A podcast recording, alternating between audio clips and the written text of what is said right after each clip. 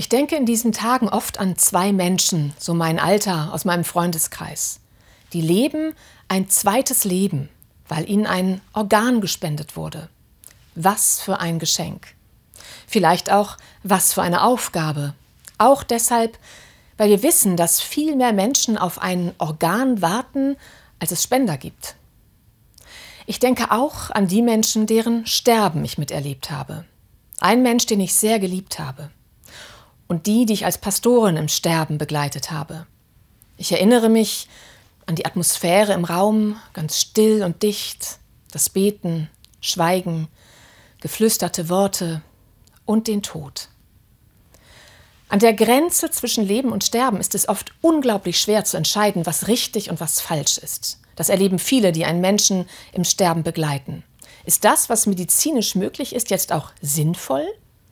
Das ist manchmal kaum zu entscheiden in diesem Bereich zwischen Leben, Sterben und Tod.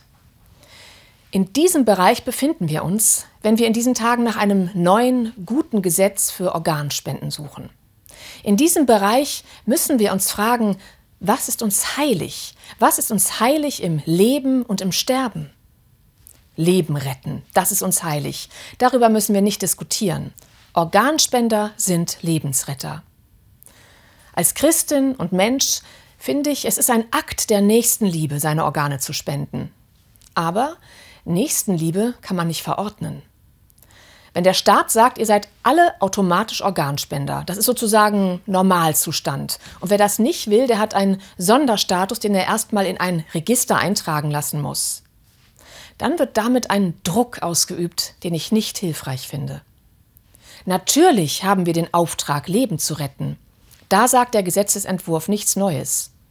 Und wir wissen, dass es viel mehr Menschen gibt, die auf ein Spenderorgan warten als Spender. Meine Sorge ist aber, dass wir nicht genug Augenmerk darauf legen, dass eine Organentnahme viel mehr ist als ein technischer Vorgang, viel mehr auch als anspruchsvolles medizinisches Know-how und Handwerk. Es ist ein Eingriff in den Sterbeprozess eines Menschen. Selbst unter Fachleuten ist es umstritten, ab wann ein Mensch wirklich hirntot ist. Und einen hirntoten Menschen als tot zu bezeichnen, fällt mir schwer. Er atmet, das Herz schlägt, er ist warm, durch medizinische Technik, ja, aber dennoch, es ist kein toter Mensch, sondern ein Sterbender. Auge um Auge, Lunge um Lunge, Herz um Herz. Ich habe Sorge, dass die Ehrfurcht vor dem Sterbenden und dem Sterben verloren geht und unter Umständen einer Logik der Ökonomie und der Machbarkeit geopfert wird. Ehrfurcht vor dem Leben, vor jedem Einzelnen, das ist mir heilig. Und Ehrfurcht vor dem Sterben, vor jedem Einzelnen. Das Sterben als Teil dieses kostbaren und einzigartigen Lebens, das jetzt zu Ende geht als würde die unglaubliche und unendlich kostbare Tatsache, dass dieser Mensch gelebt hat, sich im Moment des Sterbens verdichten. Das ist mir heilig.